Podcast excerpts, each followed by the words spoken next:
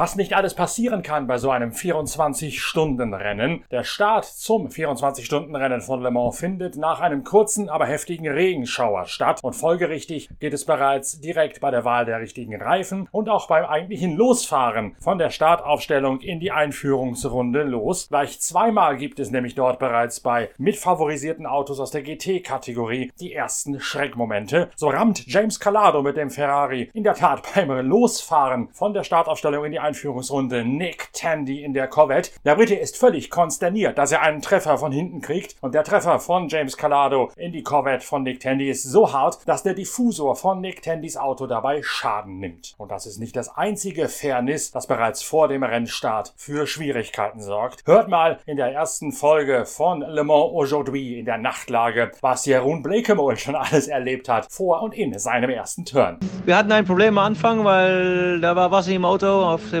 Startaufstellung gekommen und äh, wir hatten keinen Funk mehr und äh, auch äh, keinen äh, Screen mehr, also kein Display mehr gehabt. Also ich wusste gar nicht, dass das Rennen losging.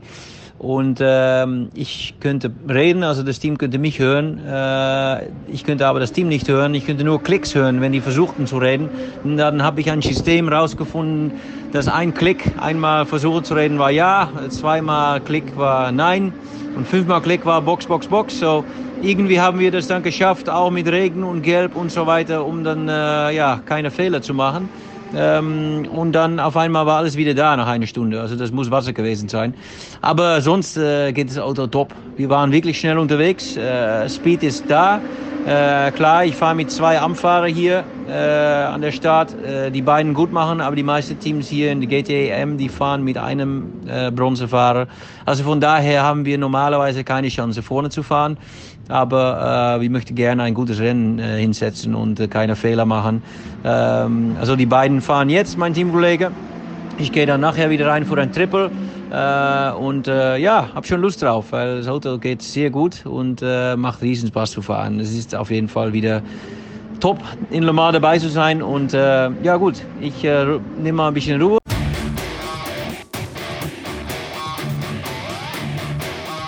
Da wundert es dann auch nicht, dass auch ganz an der Spitze, obgleich alles nach einer Dominanz aussieht, viel zu erzählen ist. Die beiden Toyota führen in der Anfangsphase, aber es gibt bereits direkt nach dem Start den ersten Crash. Mike Conway führt mit dem Toyota GR010 das Feld durch die Esses und unter den Dunlop-Bogen und schon in der ersten Schikane kriegt sein Teamkollege Sebastian Boemi einen Tritt in den Allerwertesten. Richard Westbrook im Glickenhaus ist der Übeltäter. Der wird für diesen Rammstoß mit 10 Sekunden bestraft. Sebastian Boemi dreht sich einmal einmal, muss danach auf der Mulsanne-Geraden bei der Anfahrt zu diesem schnellen Rechtsknick kurz einmal rechts ranfahren und auf dem Standstreifen einen Reset der Systeme durchführen. Das ist ein Thema, das die Toyota immer wieder begleitet. Pascal Vasselon hat das in unserer Folge von Le Mans Aujourd'hui mit den letzten Hochrechnungen schon erklärt. Wenn die Fahrer neben die Strecke geraten und anhalten müssen, dann kann es durchaus sein, dass die Elektronik des Toyota einen neuen Reset verlangt, dass man ein weiteres Mal stoppen muss. Sebastian Buemi hat das relativ schnell hingekriegt, aber trotzdem dann direkt danach bei der Anfahrt zur Arnage sich verbremst, das Auto wiederum ins Kiesbett gesemmelt und ist deswegen zunächst einmal bis auf die letzte Position zurückgefallen. Mike Conway auf Platz 1, Sebastian Buemi ringt und wurschtelt sich durch das Feld der GT-Autos der LMP2 wieder nach vorne und findet bereits im Verlauf des ersten Turns wieder Anschluss an die Spitzengruppe. Und hinter Mike Conway, da massiert sich zunächst Nicolas Lapierre im Alpine. Der allerdings dreht sich auch gleich einmal bei schwierigen äußeren Bedingungen, weil der Regen zunächst einmal noch ein bisschen weiter tröpfelt und die Strecke in den ersten beiden Runden nicht so schnell auftrocknet, wie das zu erwarten erwarten steht. In der Folge allerdings spreizt sich das Feld ein bisschen weiter auseinander. Die Toyota können immer dann, wenn es regnet, und das tut es in der Nacht noch einmal, den Vorteil ihres hybridisierten Allradantriebes ausspielen und mit deutlich weniger Risiko schnelle Rundenzeiten im Bereich der 330er Klammer raushauen als die Alpine-Piloten. Nicolas Lapierre und Mathieu Vaxivier müssen erheblich mehr riskieren als die auf den Plätzen 1 und 2 vor ihnen fahrenden Toyota von Conway und Boemi, wo später Kamui Kobayashi und Kazuki Nakajima Nakajima in den Abend hinein übernommen haben, sodass die beiden Toyota das Geschehen an der Spitze scheinbar im Griff haben. Nach Nicolas Lapierre dreht sich auch Mathieu Vaxivier in der Dunkelheit einmal in einer der Schikanen in, auf der Unodier-Graden, muss sogar wieder rausgegraben werden und so verliert das Auto bereits frühzeitig zwei Runden auf die führenden Toyota. Doch auch bei denen läuft längst nicht alles nach Plan. Als Mike Conway übergibt, muss er seinen Boxenstopp vorziehen wegen eines schleichenden Plattfußes. Gleich zwei Reifenschäden hinten links suchen das Auto Auto der Führenden heim und dieser Wagen mit Conway Lopez und Kamui Kobayashi befindet sich seither in einem anderen Boxenstopp-Rhythmus als der ihn verfolgende Schwesterwagen von Brandon Hartley, Kazuki Nakajima und Sebastian Buemi. Ganz einfach, Rob Leupen live aus der Box von Toyota Gazoo Racing ist also das Rennen bei euch auch nicht gelaufen, auch wenn es doch momentan, als es auf Mitternacht zugeht, ziemlich souverän, ziemlich sicher von euch kontrolliert ausschaut. Ja, wir,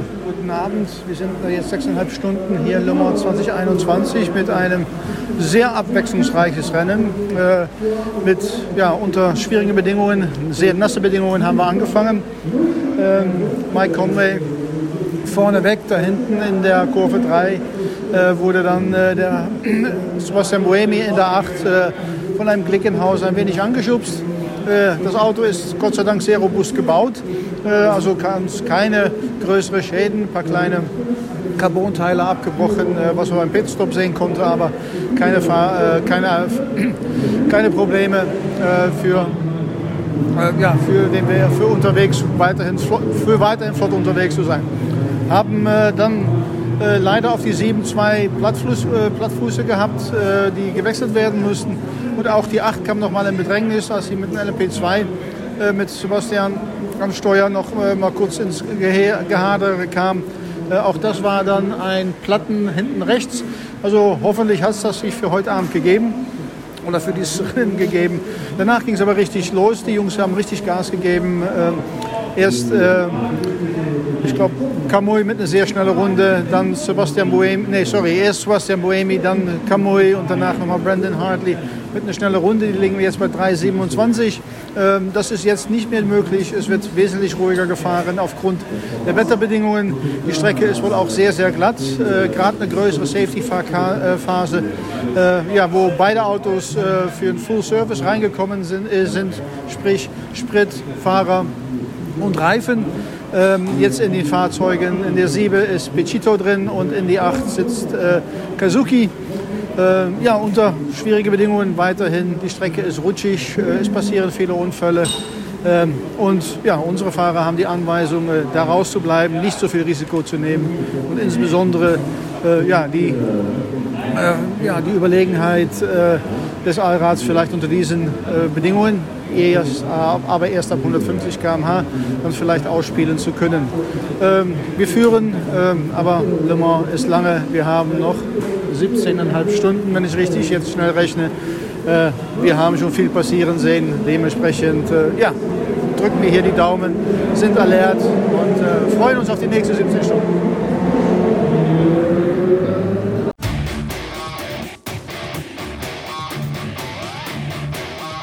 Spitzengruppe der LMP2-Autos hat sich beim Start auf Intermediates gewagt, anders als die Hypercars und anders als die GTE Pro-Autos, die hinter den LMP2 losgefahren sind. Und das hat dafür gesorgt, dass die LMP2 bei relativ schnell abtrocknender Bahn so ab der dritten, vierten Runde plötzlich imstande gewesen sind, sogar die Glickenhaus und den Alpin ein bisschen zu ärgern. In der Anfangsphase ist es Antonio Felix da Costa, der lange Platz 1 in der LMP2 hält, drei Stunden lang nämlich insgesamt und dabei sogar im Jota-Auto Auto aus dem englischen Team von Sam Higgett ganz vorne reinfahren kann, bis auf Platz 3 nach dem Dreher von Nicolas Lapierre im Alpin. Dann allerdings in der Nacht verteilt der Motor von Antonio Felix da Costa Öl und die lange Führungsarbeit geht in Rauch eines Motorschadens auf. Zwei Favoriten verabschieden sich abends bei einem teaminternen Crash. Manuel Maldonado und Paul Di Resta aus dem United Autosports Team von Zach Brown kollidieren. Maldonado ist sofort draußen. Paul Di Resta, der Schotte, muss in langsamer Fahrt an die Box zurück zurückkehren. Wayne Boyd kann das United Autosports Auto trotzdem auf Platz 1 vorbeiarbeiten an Stoffel van Dorne und auf Platz 3 Franco Colapinto. Der rammt im Regen Sophia Flörsch, weil die früher als erwartet um zwei Gänge runterschaltet und der junge Argentinier nicht mehr ausweichen kann. Sophia Flörsch nach diesem Highspeed-Unfall unverletzt, wo sie auch noch von einem indischen Auto torpediert worden ist, allerdings aus dem Rennen draußen.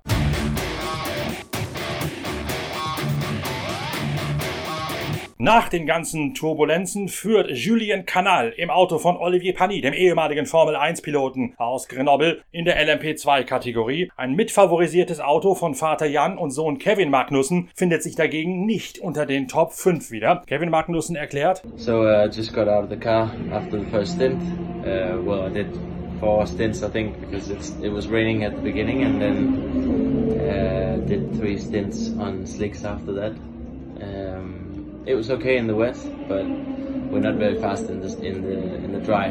So we're looking into it, see uh, if there's anything we can do to correct the balance. And uh, there's not a whole lot we can do uh, to find straight line speed, but you know, uh, Le Mans is a long race, and uh, even even if you're not the fastest guy, you can you can still uh, have a have a good result if you stay out of trouble and stuff like that. So, you know, we uh, we keep pushing and see what we can do. Er hätte einen Vierfach-Turn gefahren, drei Stints davon auf Slicks. Im Nassen sei es noch okay gewesen, im Trockenen sei man allerdings zu lahm auf der Geraden und da könne man nicht so richtig was dran machen, auch wenn man einiges versuche, um das Tempo höher zu kriegen. Seine Hoffnung bestehe jetzt darin, dass Le Mans so lang sei, dass über die Distanz etwas gehen könne, wenn man sich aus allen Problemen raushalte. Das sei die einzige Hoffnung momentan.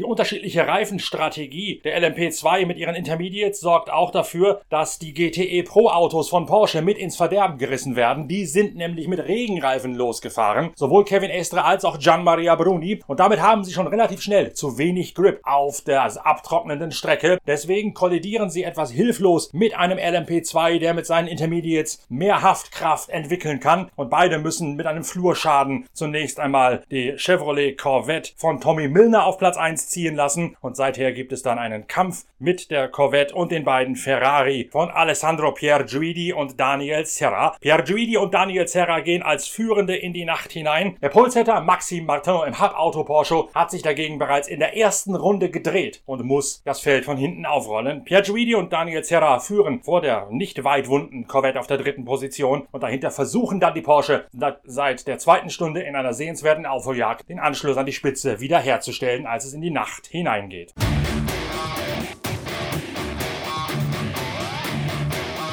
Jeroen Blekemolen morst sich dagegen in seinem Ferrari von Rinaldi Racing aus Männlich in der Eifel sogar zwischenzeitlich auf Platz 1 in der GTE Amateurwertung. Dort führt nach dem Start Julien Andloyer im Proton-Auto von der Pole Position aus. Als es dann trockener wird, ist der Franzose nicht mehr imstande, das Tempo von Antonio Fuoco im Cetilar Ferrari mitzugehen. Fuoco auf der ersten Position. Andloyer und Fuoco gehen gleichzeitig in die Box nach 10 Runden. Felipe Fraga in Aston Martin von TF Sport dreht sich in der zweiten Schikane, sodass dann Jeroen Blekemolen zwischenzeitlich mit dem Rinaldi Racing Ferrari aufgrund seines Mammut-Turns die Führung übernehmen kann, bis, wie er es dann gesagt hat, die Herrenfahrer von ihm übernehmen und er wieder zurückfällt. Der Proton Porsche ist seither in Führung in der GTE Amateurwertung.